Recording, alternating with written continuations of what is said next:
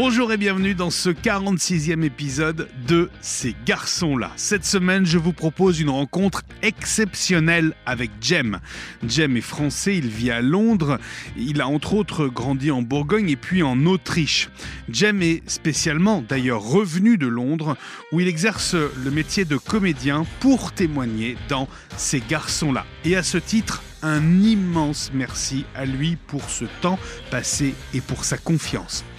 Vous allez très rapidement le comprendre, il sera question d'identité, de genre et de non-binarité dans cet épisode. Un sujet que l'on a finalement assez peu abordé auparavant. Vous allez comprendre pourquoi, comment Jem a réussi à comprendre puis à s'affirmer comme non-binaire. Je vous souhaite une très belle rencontre cette semaine avec Jem. Bonjour Jem. Bonjour. Jem, tu es français, tu vis à Londres. Quel est le plus ancien souvenir que tu aies de toi, enfant Alors, euh, j'avais 5 ans, 5 ou 6 ans, et euh, c'était Noël. Et ma petite sœur et moi, on avait commandé des costumes de princesse. Euh, moi, c'était Ariel, et elle, c'était Cendrillon. Et Noël arrive, et elle reçoit son costume bleu, super, moi j'ouvre le mien, et c'est un costume de mousquetaire. Donc, je me suis dit, le Père Noël a fait une erreur, il y, a un gros problème là. Euh, quelqu'un a reçu mon costume et moi j'ai reçu le, mauvais costume. Quelqu'un d'autre. Ouais, et, euh, et je me doutais pas qu'en fait ça annonçait un peu la, vie que j'allais avoir parce que de ne pas avoir le, un cadeau qui correspond euh, à un petit garçon, et je connaissais, je savais pas que le Père Noël n'existait pas aussi. Hein. Oui. Mais ça, ça arrive très, très rapidement. Il était comment le, le tout jeune Jem à l'époque? Alors, il avait la chance d'avoir une petite sœur avec qui jouer. Et on avait, euh, et on avait aussi des, parents qui nous ont permis de, jouer ensemble au même jeu, donc très souvent des poupées, euh, des Barbies, euh, pour se créer nos histoires. Et on avait notre, notre monde en fait. On était, personne nous embêtait, on avait vraiment notre bulle quand, quand j'étais petit, avant que l'école ne commence. Parce que à l'école, moi je pensais que c'était normal de pouvoir jouer à ce qu'on voulait, de attiré instinctivement par soit par des couleurs, par des jeux et tout. Et ça, c'est. Euh, moi, j'avais euh, j'avais quand même des parents assez, assez ouverts sur ça. Jamais on a essayé de t'enlever les Barbies, les poupées des mains pour te mettre autre chose dans les mains? Alors, on m'a offert des, des, Robocop, des trucs comme ça, mais je dis non, non, mais ça va pas du tout avec, avec le camping-car Barbie, ça va pas du tout. donc, mais on a essayé, ça n'a pas marché. Hmm. Mais aussi, je pense que mes parents étaient contents que, que moi, je, je sois proche de ma sœur. Parce que très souvent, j'ai des, euh, des amis euh, qui sont un peu dans la même configuration, euh, un garçon plus vieux que sa sœur, et eux n'avaient rien en commun en fait. Comment tu l'expliques? Peut-être une proximité en termes d'âge aussi, une cellule familiale peut-être plus forte, plus nouée? Je, je pense juste que vraiment, je, moi, quand j'étais petit, je, je pensais vraiment que j'étais une petite fille. Hein comme ma ah sœur. Parce qu'on avait les mêmes corps, quand, les enfants en fait. Et à part ce qu'il y a entre les jambes, et moi je pensais vraiment, bah, ça va tomber à un moment donné. Quoi. vraiment, c'était très. Euh, je me suis jamais dit, je suis un petit garçon. Euh, non, je suis comme ma sœur. On est, euh, on est, on est tout pareil. Est-ce que tes parents, avec le recul, t'en ont parlé? Est-ce qu'ils s'en sont rendus compte peut-être? Est-ce qu'ils se sont dit, il y a quelque chose chez Jem qui, qui est, qui sera peut-être euh, différent? Euh, Après coup, mes parents n'avaient pas de problème, mais mes grands-parents euh, commençaient à le dire. c'est pas forcément normal qu'un petit garçon joue au Barbie et tout. essayer de le mettre au foot, vraiment essayer de, de, de rester, enfin de, de revenir dans, dans, la norme en fait, pour ressembler aux autres, pour, pour s'intégrer. Je pense qu'il y avait une peur de du cercle un peu euh, moins nucléaire. Oui. Il y avait une, crainte en fait que je que je que je m'intègre pas. Comment tu qualifierais euh, cette enfance qui a été la tienne et, du coup aussi celle de ta sœur, puisque vous avez été très très proches? Alors moi j'ai euh, grandi dans le Vercors, donc vers Grenoble, au départ jusqu'à 6 ans. Et... Tu commences ta réponse par ça, c'est-à-dire que ça a une influence particulière, importante sur celui que tu es devenu maintenant ou, par les étapes que tu as, que tu as franchies? Oui, parce que c'est grandir en province, euh, d'avoir la montagne quand tu ouvres les fenêtres, c'est magnifique. Et t'es pas dans une grande ville, et euh, donc en fait, les contacts sociaux que tu as sont vraiment très limités parce que euh, les écoles sont plus petites, les gens qui, les gens de province, c'est, il n'y a pas forcément la même ouverture que, qu'en ville. Mais c'est bien parce que c'est vrai que mes parents voulaient qu'on, ait la nature, qu'on ait la nature. et j'ai fait donc Vercors, Lyon et Bourgogne jusqu'à euh, ça c'est mon parcours en France. Donc toujours en fait le long du Rhône et euh, toujours dans la campagne quoi.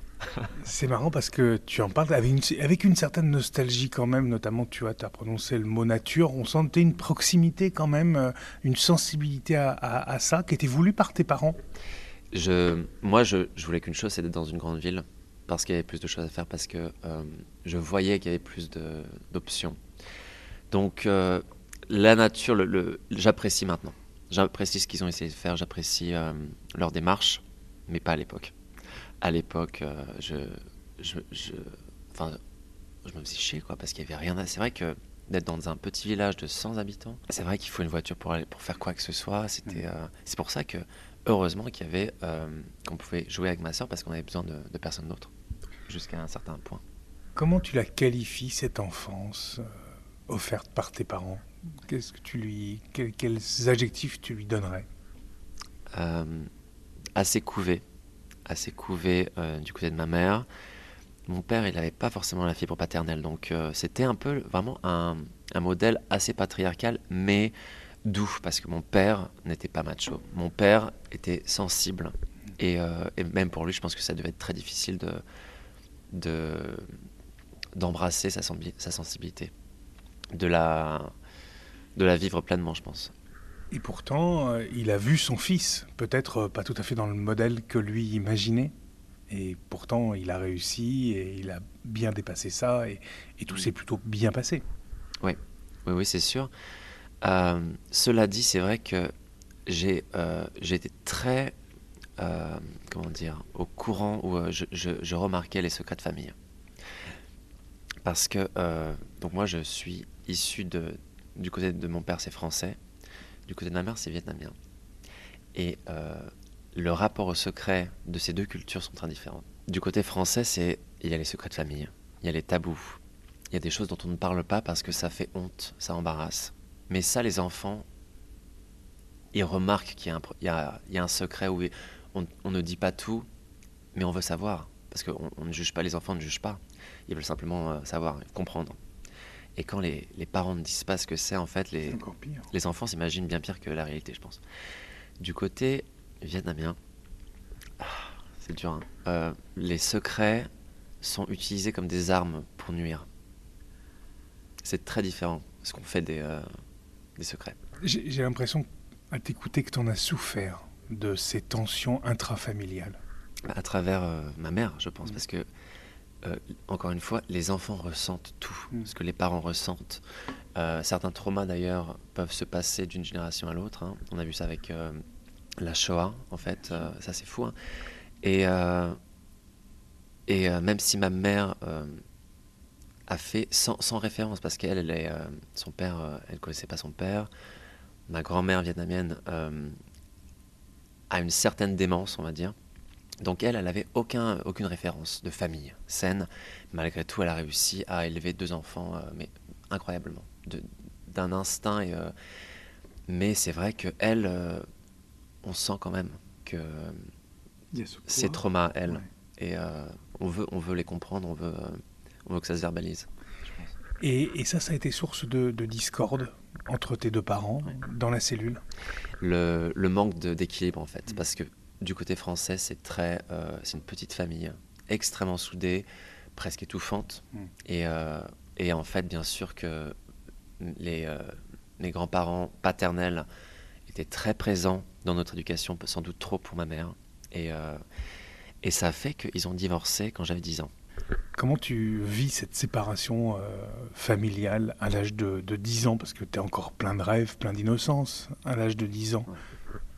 Alors, on rentre très vite dans le monde des adultes parce que ma mère était infirmière, donc elle travaillait tous les jours très tard. Mm. Et c'était à moi de faire manger, de faire les courses pour ma sœur et moi après l'école. donc tu apprends, tu prends des responsabilités, je me rends compte maintenant, un peu trop, trop importantes pour ton âge. Mm. Mais il fallait le faire, parce que personne d'autre n'allait le faire, donc il faut, faut faire ce qu'il faut.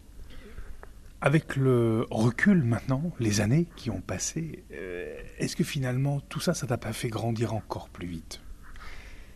Ça a fait quitter euh, l'âge de l'innocence. Parce que je pense qu'à 10 ans, tu as encore euh, l'imaginaire important, tu as quelques années d'innocence. Et quand et tu, voilà, tu, tu, quittes ça un peu rapidement, tu, et tu apprends malheureusement aussi à que tu deviens un parent aussi, je pense, d'une certaine manière, pour soutenir tes parents qui vont pas bien. Mm. Euh, et donc toi, en fait, et ma sœur, qui elle, l'a pas du tout vécu comme moi. Moi, je comprenais pourquoi ma mère partait. Je comprenais parfaitement pourquoi elle partait. Euh, donc moi, je la soutenais. Elle, elle était du côté de mon père, euh, car ma mère a brisé un peu la, la cellule familiale. Donc il y avait des, des engueulades tous les soirs et tout. Et c'était d'être un peu entre les deux, de calmer le jeu. c'était ma fonction. C'est toujours une, un moment euh, extrêmement dur. Ça dure combien d'années cette transition euh, familiale, cette rupture euh, parentale Alors le divorce a duré un an parce qu'ils se sont remariés. Et eh ouais, c'est rare. Hein. Ils n'ont rien fait comme tout le monde. Non, voilà.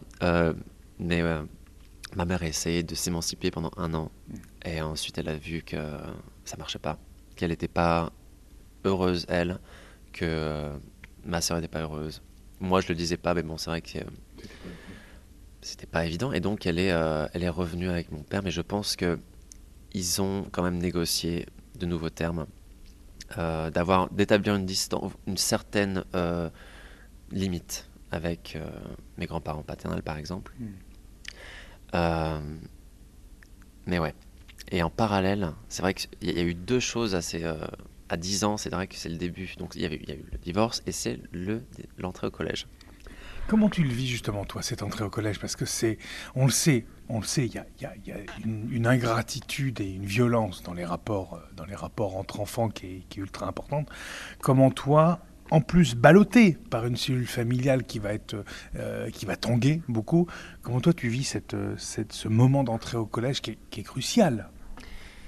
Alors surtout que en Bourgogne, il y avait des écoles à 10 élèves. Parce qu'il y avait 10 enfants euh, dans 5 patelins et euh, l'école primaire là-bas, c'était. c'est rarissime hein, de nos jours, je pense, euh, d'avoir 10 élèves. Donc tu pars de, de ça où tu as 10 personnes en CM2, tout va très bien, et tu arrives dans la méga. La, la, grosse entreprise qui est le collège, avec 4 ans de différence. La prépuberté, et tu arrives hyper euh, euh, assez doux et sensible et direct. Enfin, moi, j'étais euh, la tête de turc direct de, ah tout le monde. Est-ce que c'est est-ce que c'est parce que le changement est trop brutal et Comment tu l'expliques? Parce que je pense, bon, je, ne convenais pas forcément à la, à la coolitude. Non, non, pas du tout, parce que euh, je faisais pas de sport. En plus, c'est là où, où, je pense les différences. Moi, ce que je prenais pour des choses qui euh, allaient de soi. Là, je voyais qu'avec les, euh, les filles ou les garçons, ils faisaient autre chose. Et moi, comme je dénotais, et, et euh, j'étais différent, et cette différence n'était pas acceptée par les autres. Et le harcèlement scolaire, c'était incroyable. Tout le monde le voyait dans la cour et tout. Personne ne faisait rien. C'est incroyable. Ça. ça. se matérialisait par quoi Comment? Alors, euh, ça pouvait aller seulement euh, des injures, crachats, jusqu'à vraiment. Des coups. Euh, oui, oui, parce que j'étais assez petit jusqu'à avoir 14 ans. Ensuite, ça a grandi d'un coup, mais il y avait un, un molosse de troisième qui a dû redoubler trois fois, qui me rentre dedans, par exemple, et je, je vole dans la cour et personne ne fait rien, quoi. Après, ouais, petit point de suture et tout, mais c'est vrai que personne ne faisait rien. T'aurais aimé ça à l'époque qu'il y ait une vraie prise de conscience? Parce qu'on le rappelle, tu as 35 ans, donc ça fait une bonne vingtaine d'années.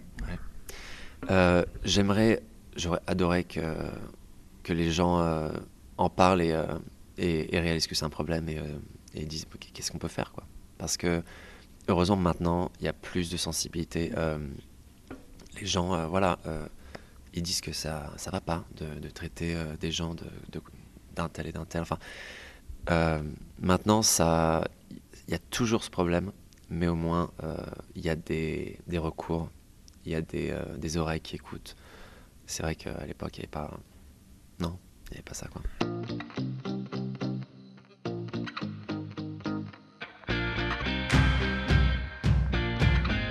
Tu as parlé euh, de, de tes questions de genre tout à l'heure, donc on peut l'aborder maintenant. Est-ce que cette question-là, elle est toujours présente à ce moment-là Et est-ce qu'elle déclenche chez les autres ces réactions de harcèlement, de violence? Alors euh, oui, parce que euh, jusqu'à 10 ans, je pense, euh, comme le corps est assez, neutre. assez neutre, ça allait. Et soudain, la puberté est arrivée, pour ma soeur et moi. Et, et, là, je me retrouve dans un corps qui, qui change, qui grandit, enfin, qui s'étend. Il y a des et je me reconnais pas. Enfin, je, ce corps est assez difficile. Bon, pour tous les adolescents, c'est ça, mais mm moi, euh, je voyais que ma sœur commençait à. Les garçons étaient attirés par ma sœur de manière euh, très simple et naturelle, et personne ne regardait moi. Je dis, mais qu'est-ce que c'est que ce... Comment ça se fait, quoi? C'est ma petite sœur, je la protège, mais alors là, soudain, c'est elle qui, euh, qui, fait ce que j'ai envie de. Voilà, qui, qui a l'attention des gens. Des garçons. Voilà, ouais. Donc c'était. Et alors, j'étais légèrement obèse quand j'étais enfant, et soudain, en l'espace de 6 mois, je prends 20 cm. D'accord. Sans changer le poids. Donc en fait, je passe euh, de petit obèse à grand, euh, vraiment. Filiforme. Ouais, mais maigre. D'une maigreur. Euh, ouais. Donc c'est vrai que ton corps. ton, corps a, vraiment changé d'un coup, donc le regard évidemment que tu vas porter dessus n'est plus le même. Mm. Et, et le regard que les autres ont, il est évidemment très important, on, le sait à cet âge-là, mm. il déclenche ce regard-là Est-ce qu'il déclenche des choses euh, dans la cour de récréation autour de toi? Alors, euh, ma stratégie pour survivre, c'était d'être invisible.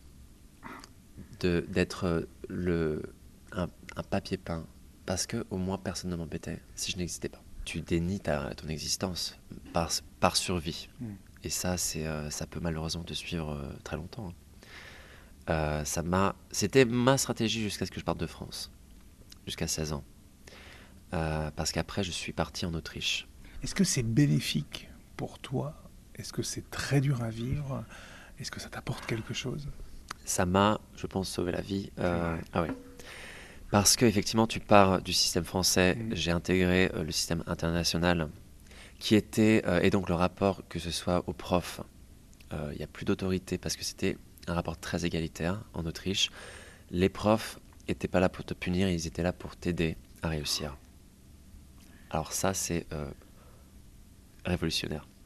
D'après moi, c'est... Euh, ça a changé vraiment ton rapport à l'école, ton rapport aux autres aussi, peut-être? Il a changé, le rapport entre les, les autres enfants? Oui, oui parce que euh, tu fais table rase. Déjà, tu arrives dans un endroit où personne ne te connaît d'avant. Tu n'as pas ton, tes bagages. Ouais.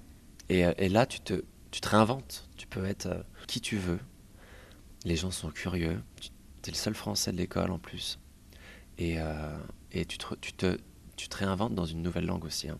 Parce que parler une autre langue, tes, gestes changent. Euh, tes expressions ne sont pas les mêmes que dans ta langue natale. Et c'est, euh, ça, c'est incroyable. Est-ce qu'il y a un changement de mentalité aussi, de réaction, de comportement autour de toi? Parce que là, déjà, sur une, une adolescence bien entamée dans un pays qui n'est plus le même, j'imagine dans une ville peut-être aussi plus importante, est-ce que le regard sur toi, sur les questions que tu pouvais te poser, sur ta façon d'être, sur tes choix, est-ce que ce regard-là va changer fondamentalement autour de toi et est-ce que du coup le harcèlement va s'arrêter? Complètement.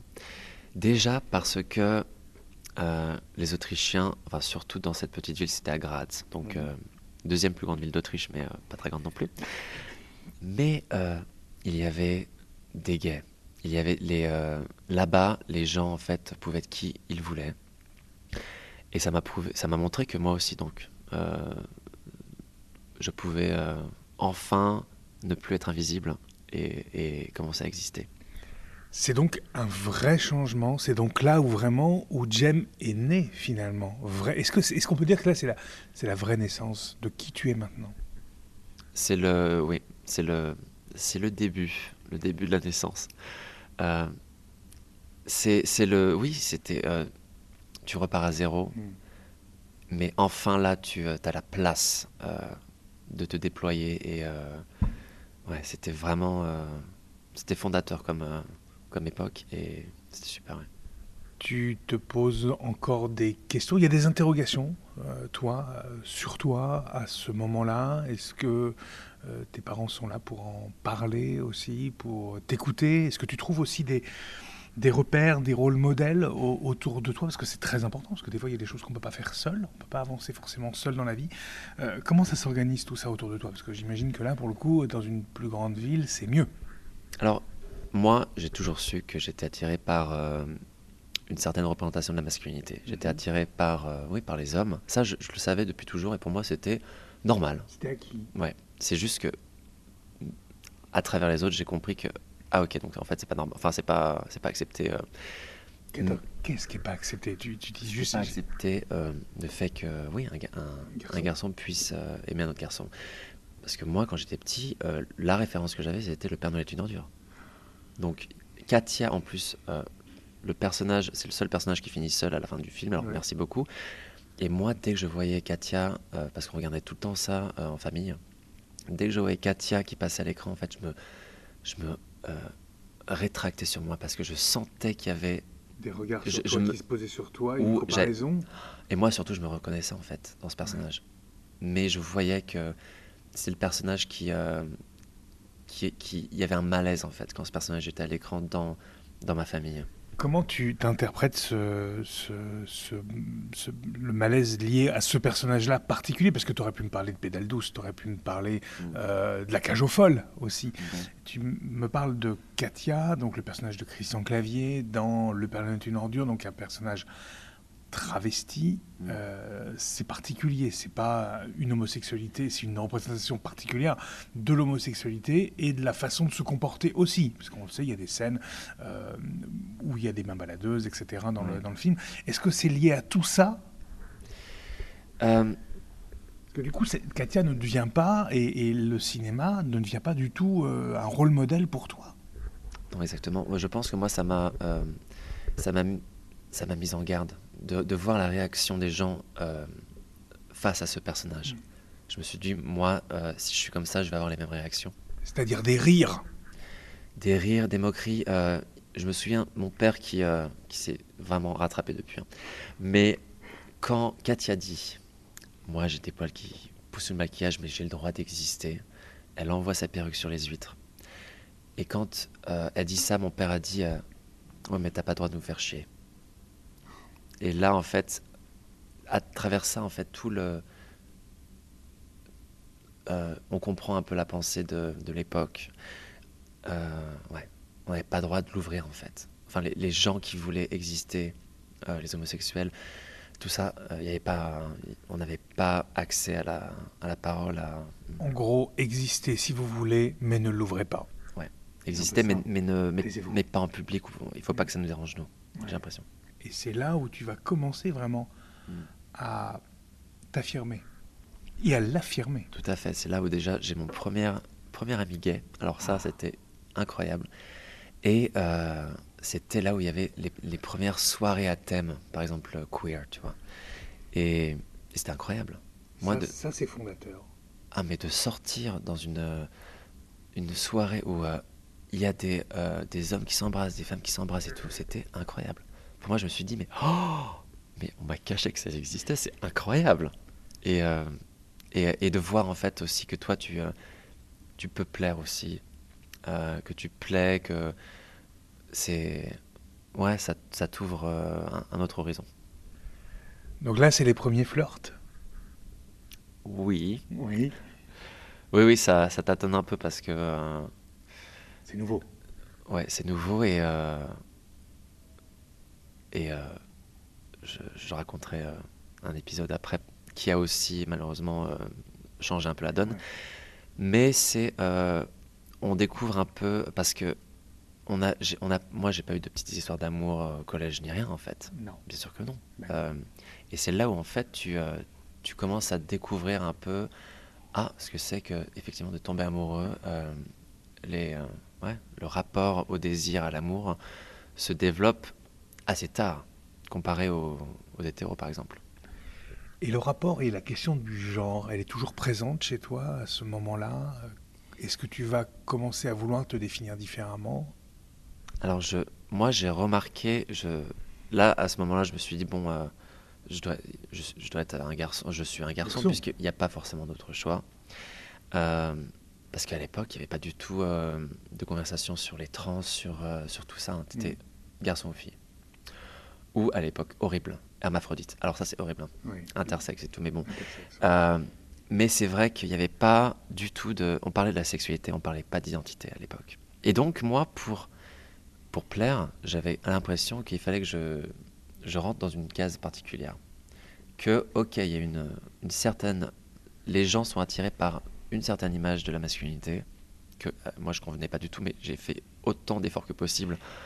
C'était ridicule parce que c'était. euh, tu te dé- je me déguisais, quoi. C'était c'était pas du tout assumé, c'était pas du tout. euh, Ça marchait pas. J'étais pas du tout à l'aise. pas toi. Pas du tout. Voilà. Mais comme j'avais l'impression que c'était la condition pour, euh, pour plaire aux autres garçons, qui étaient euh, pas hétéros, donc qui étaient donc gays, je me suis dit, bon, il faut.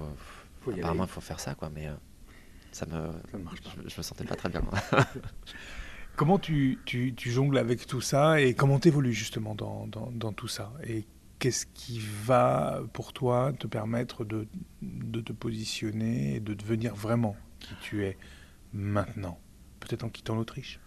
Oui, et euh, alors ça, on fait un bond dans le temps parce que Ouais. euh, pendant euh, jusqu'à bien à 25 ans, 26 ans, hein, je, je navigue tant que, enfin, du mieux que je peux un peu, jusqu'à me dire à 26 ans, petit burn-out, petite crise du quart de vie. Euh, avant, j'étais dans le commerce, euh, je faisais du marketing et, euh, parce que c'était un peu la sécurité. je suivais un peu en ligne droite ce que mes parents attendaient ou espéraient de toi. de moi, sans même me, po- me poser la question qu'est-ce que moi je veux faire? Et c'est 26 ans, tu rentres dans le mur de la vie et tu te dis bon, maintenant il faut, Stop. il faut changer quoi. Il faut faire quelque chose qui qui t'inspire, euh, qui te passionne. Et euh, c'est là où je me suis dit bon, je vais, euh, j'adore, j'adore jouer. Je, je veux raconter des histoires depuis tout petit. Même avec les, euh, les poupées, je racontais des histoires avec ma sœur. C'est ça en fait le, le but. C'était pas le fait de jouer au Barbie, c'était de raconter des histoires. C'est une deuxième naissance. Et là, en prenant ce risque, en- donc je suis allé au conservatoire, c'était à, à New York. C'était pour moi, il y avait ça ou alors Le mur. Ouais, et là, il n'y avait plus de, il y avait pas d'issue. Heureusement, j'ai euh, j'ai été accepté dans, dans ce conservatoire. Et pendant deux ans, tu te déconstruis complètement. Euh, tu découvres ton corps comme un instrument. Euh, et tu le formes, et tu, euh, et tu le... Et Tu joues avec. tu t'exerces et tu joues avec et tu te rends compte que c'est pas une, une conséquence de ton existence mais que c'est vraiment un outil et tu peux faire tellement de choses avec et c'était 2014-2016 donc là on rentrait dans le vif du sujet il y a des voix qui ne s'étaient pas exprimées avant Euh, les trans le tran- le- les, gens, les gens transgenres euh, J'imagine que tout ça, tu le vis depuis New York, qui est une ville en perpétuelle ébullition, qui est une ville qui est profondément ouverte sur le monde, sur l'Europe. C'est peut-être la ville la plus européenne des. États-Unis d'ailleurs aussi. Euh, J'imagine que parce que c'est là-bas, c'est pour ça qu'il se passe tout ça. Enfin, ça ne pouvait pas se passer ailleurs. les premiers échos de, de changement viennent la plupart du temps de, pays anglo-saxons. Ensuite, ça se, euh, ça se répand dans, dans les autres pays. Mais c'est là-bas que le changement, parce que ce pays est tellement inégalitaire, c'est là-bas que, que les voix les plus euh, féroces vont euh, s'exprimer en premier. Mm. Et donc, il y avait les minorités euh, euh, ethniques, il y avait donc euh, d'autres identités qui commençaient à, Émerger. à émerger. C'était incroyable, ce- cette, cette période. Mais pas encore la non-binarité. Il y avait encore, ok, il y avait trois, maintenant il y avait trois choix. Homme, femme ou trans. Voilà. on n'était pas encore, on n'avait pas encore tout le tableau, mais au moins on arrivait à, à, plus de nuances. Hmm. Donc ça, c'était vraiment hyper encourageant. Mais moi, je me reconnaissais toujours pas dans, dans quoi que ce soit. Je, je, je, suis pas, je suis pas homme. Je veux pas être femme non plus. Et donc, mais il y, a, y, a un truc qui manque. Et pourtant, tu vas, euh, j'imagine, à l'époque croiser une multitude de gens et en parler. Et parler te fait te construire. Oui, et on parlait euh, et de plus en plus d'identité parce que sexualité, ok, on savait qu'il y avait un spectre des possibles. Oui, très large. Voilà. Identité, ça y est, on commençait à, à, se, à se, questionner. Euh, la fluidité, euh, la fluidité des genres, l'expression de l'identité, tout ça en fait, euh, les gens, les jeunes commençaient à se dire, ouais, le, le, modèle sur lequel on est parti n'est pas bon. Ça, ça, c'est pas, c'est pas entier, c'est pas complet. Il y a, autre chose à découvrir. Il y a autre chose à proposer. Il y a autre chose à, euh, à s'approprier. Et, et, euh, ouais, et là, la, non-binarité, je pense, était vraiment. Euh, c'est, est sortie, on va dire, en 2017-2018, je pense, où là, vraiment, ça y est. Il y a ce choix-là aussi. Il y a, il y a, il y a ce, cette identité qui, qui existe aussi révélation pour toi où enfin on tu mets un mot euh, sur ce que tu ressens depuis très longtemps, ou peut-être le sentiment aussi de ne pas être, de plus être seul dans ce cas-là? Oui, oui. Euh, quand tu entends que certaines personnes, en fait, euh, parlent de, de, concepts qui, toi... T'ont toujours parlé. Oh, mais c'est incroyable de mettre un mot sur, sur une, un ressenti d'avoir cette euh, étiquette qui détruit toutes les étiquettes. Mm. Parce que vraiment, la non-binarité, tu es, euh, tu es, tu fluctues. Parce que euh, moi, ma manière de m'exprimer, il y a des jours où je, me vais, je vais me sentir plus féminin, plus masculin, mais, et ça change et ça varie.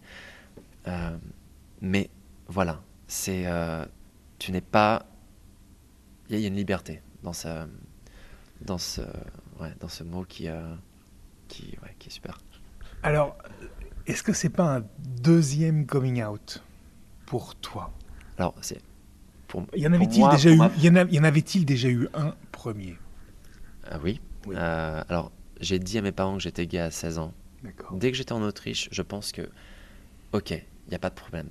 Dans cet environnement, il n'y a pas de problème. Donc, tu peux le dire. Avec ma famille, je pense qu'il n'y aura pas de problème non plus. Et il n'y a pas eu de problème. Euh, c'est la première fois qu'ils m'ont vraiment m'ont surpris et ça a ouvert en fait, ça a détruit le, les mécanismes des secrets de famille. À travers moi m'ouvrir de cette manière. D'autres choses se sont détruites. En fait, ça, ça, euh, ça s'est répercuté sur tout le monde et ils se sont rendus compte qu'on ne, on ne peut plus euh, faire comme si tout allait bien. Il y, a plein de choses dont il faut qu'on parle et c'est incroyable comme ça a rapproché en fait ma famille mes parents, ma soeur et moi, c'est ça a vachement soudé euh, la famille. Ça, c'était le premier coming out qui s'est bien passé. Il y a, il y a eu un deuxième alors? Euh, Alors, euh, de devenir artiste, ça, je trouve. Enfin, c'est là. Ouais, c'était pas du tout. moi, je viens pas d'une famille d'artistes du tout. Hein. Pour eux, c'était les, ce sont des saltimbanques.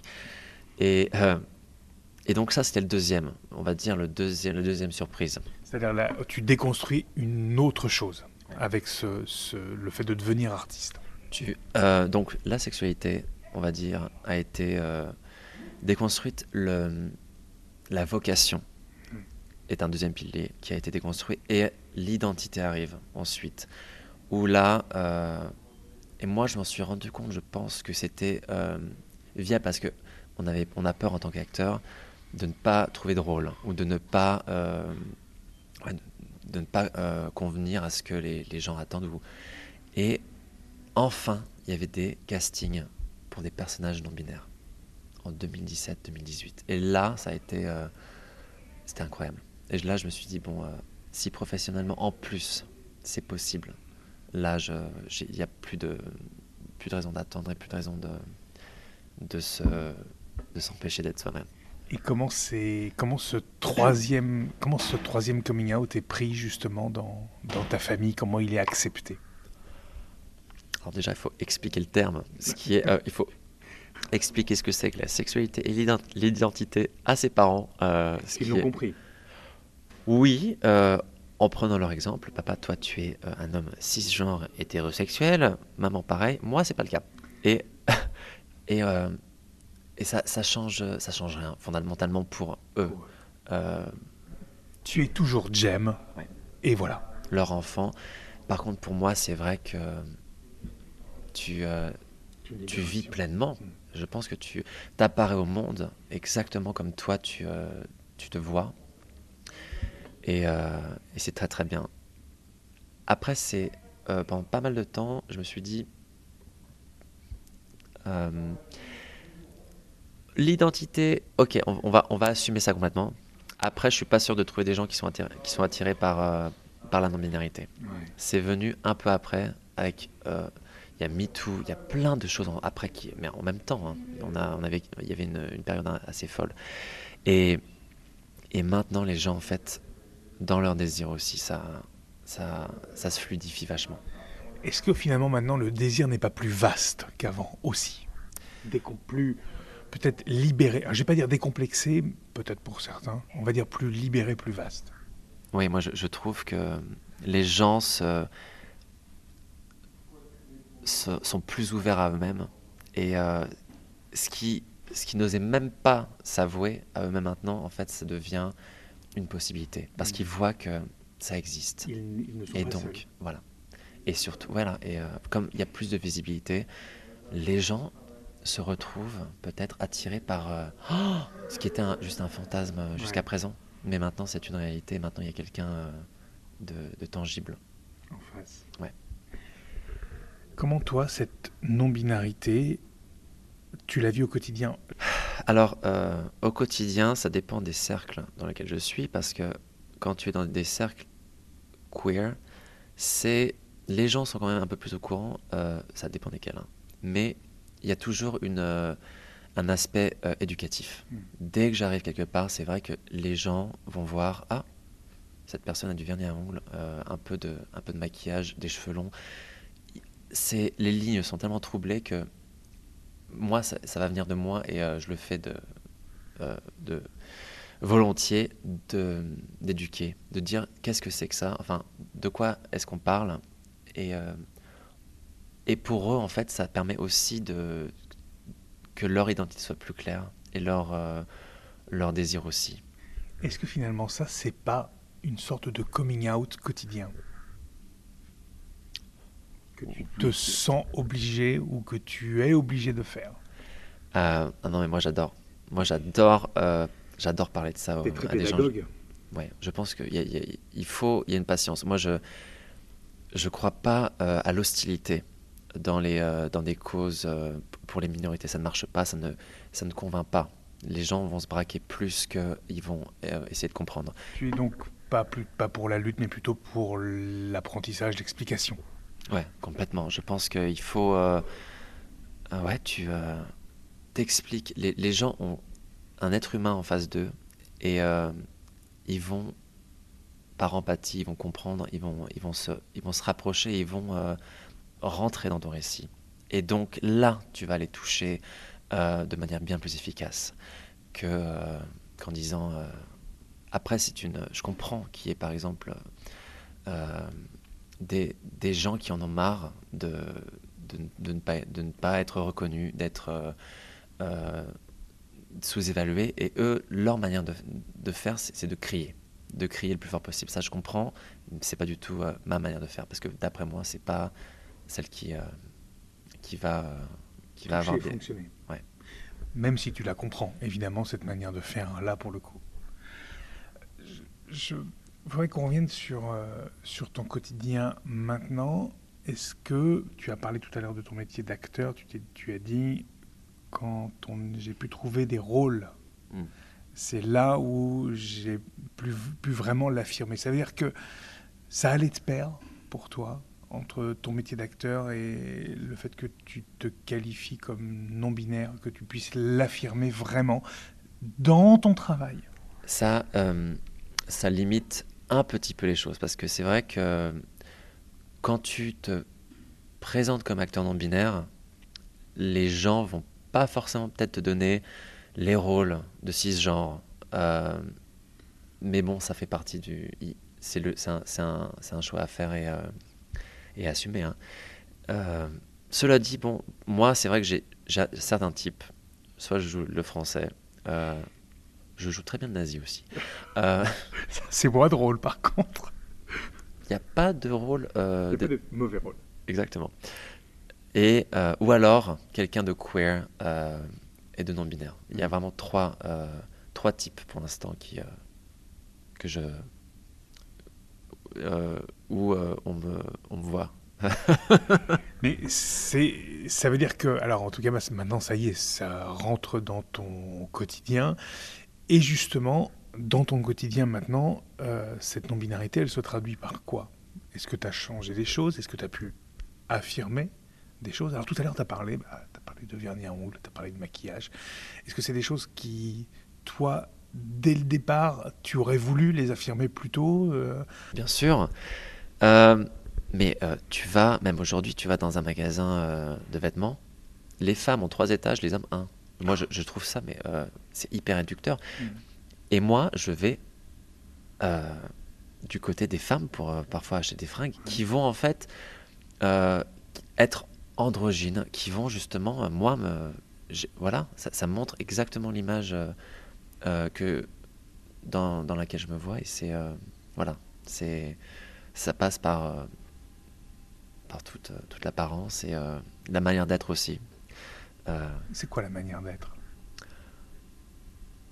La physicalité, la, le rapport aux autres, je pense. Il y a ouais, l'ambiguïté. Qui ne t'est jamais reproché? Non, à Londres, à Londres, non. Euh, et puis alors vraiment, si euh, les gens ont des problèmes, on peut en parler, il hein, n'y a pas de souci. Tu dis à Londres non, et euh, c'est pas faire mystère que de dire que nous sommes à Paris là aujourd'hui. tu reviens assez peu finalement en France, et je voudrais qu'on revienne aussi sur ça parce que cette expatriation fait partie de, de toi. Elle a toujours fait partie de toi, on l'a entendu dans ton histoire. quel regard maintenant tu portes sur la France maintenant que tu... Alors j'ai envie de dire tu es, tu vis et tu t'es surtout épanoui et tu as grandi à Londres. Et je crois que ce sera la ville euh, dans laquelle tu resteras toujours, en tout cas celle où tu es, où tu te sens bien. Quel regard tu portes maintenant, depuis l'étranger, sur cette France qui t'a vu naître et grandir? Alors, euh, ça s'apaise un peu. Hein. La, le rapport que j'ai avec la France, moi, je trouve vraiment que c'est, euh, on, est, on a du retard sur, euh, on, est 10 ans en retard sur les pays anglophones. Mais, dans quel domaine? Sur les, les questions du genre, les questions des, des, des, rapports à l'amour, au désir. Il y a plein de, il y a plein de choses qui n'ont pas encore été traduites et et, incorporées par, par les Français, mais ça prend du, ça prend du temps parce que c'est euh, une, culture assez latine ici, donc euh, c'est pas anglo-saxon. Et ça prend, mais ça vient, ça vient doucement. Mais je, trouve que même euh, chez, les, chez les gays, par exemple, il n'y a pas encore l'inventivité de l'expression, de pouvoir porter n'importe, enfin porter ce qu'on veut, d'être libre de, waouh, c'est comme ça, c'est comme ça que je suis et je ne dois pas ressembler à d'autres personnes pour, appartenir à une communauté. Est-ce que tu préfères qu'on parle de non-binarité ou de fluidité en ce qui te concerne? Euh, Non-binarité, c'est, euh, ça englobe tout. Fluidité, c'est, pratiquement, je pense que c'est, ça, ça, ça, se rapporte. Euh, mais quand tu vas toi t'identifier, tu vas pas dire je suis fluide. Si, oh, tu peux le dire, sans doute. Non-binaire, la non-binarité, j'aime bien parce que justement, ça, ça retire le fait qu'il y, a deux pôles mm. différents. Donc, euh, voilà. Tu as 35 ans. Et l'amour euh, ah. C'est beau, Oui, c'est beau. C'est beau. Euh, c'est. Je laisse venir. j'ai j'ai mis tellement de temps en fait à, m'apprécier tout seul que maintenant je j'adore. En fait, je, suis très habitué au fait de, ouais, d'être indépendant, d'être équilibré. Je, je, me, c'est vrai que je me suis fait à moi d'une certaine manière, mais ça permet justement d'être d'être ouvert aux autres car tu ne peux que apporter. enfin, quelqu'un peut que t'apporter plus. Mais déjà, toi, si tu euh, es satisfait euh, tel que tu es, je pense que c'est là où, euh, ok, ça va être possible de rencontrer quelqu'un. comment dire, Londres, grande ville, c'est pas évident de, ah de, rencontrer. Ah bah non, c'est. On aurait spontanément pensé l'inverse. C'est un peu comme à Paris, il y a tellement de choix qu'en fait, les gens passent très vite à autre chose. Et oui. et donc, des rencontres se font. Il faut simplement. Je pense que. Moi, j'ai la patience. Hein, je, vais, vais certainement pas euh, être en couple pour, euh, juste pour être en couple. Ça, c'est. Je trouve pas de. Il n'y a pas trop d'intérêt à ça.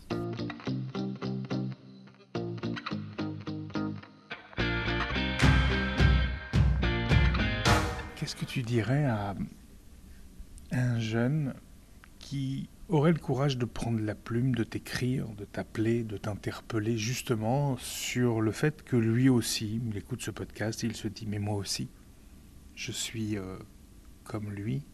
Qu'est-ce que tu lui dirais? Eh bien, euh, raconte-moi toi euh, ta définition de quelle est ton identité. Et parce que moi j'aurais adoré avoir quelqu'un qui qui, qui ferait écho à mes, sentiments. Donc euh, c'est important de, de pouvoir, euh, ouais, de pouvoir euh, contacter quelqu'un et de, de pouvoir, comment dire, détricoter un petit peu tout ça parce que je pense que c'est si c'est flou, c'est encore flou et c'est bien de pouvoir mettre des mots sur, sur tout ça et pour que ce soit plus clair. Et quand c'est clair pour toi, ça va forcément l'être pour dans ton rapport aux autres. Tu connais le principe de ce podcast. Il y a cette dernière séquence qu'on appelle le mot de la fin. Tu peux dire ce que tu veux à qui tu veux. Alors, euh, moi j'aimerais dire que dans la vie, il n'y a pas d'absolu. Dans la vie, il n'y a pas une manière de bien faire les choses. Il n'y a pas, il n'y a pas d'absolu dans la vie. Merci Jem. Merci. Voilà, c'est tout pour ce 46e épisode de Ces garçons-là. Comme chaque semaine, je vous donne rendez-vous sur les réseaux sociaux pour peut-être poser vos questions à Jem, nous faire également des retours sur cet épisode, ce que vous en avez pensé sur les questions qu'on aurait pu poser à Jem, évidemment. N'hésitez pas, on se retrouve sur Instagram notamment et sur Facebook sur le compte Ces garçons-là. Belle semaine à tous et on va retrouver Jem très bientôt ici dans Ces garçons-là.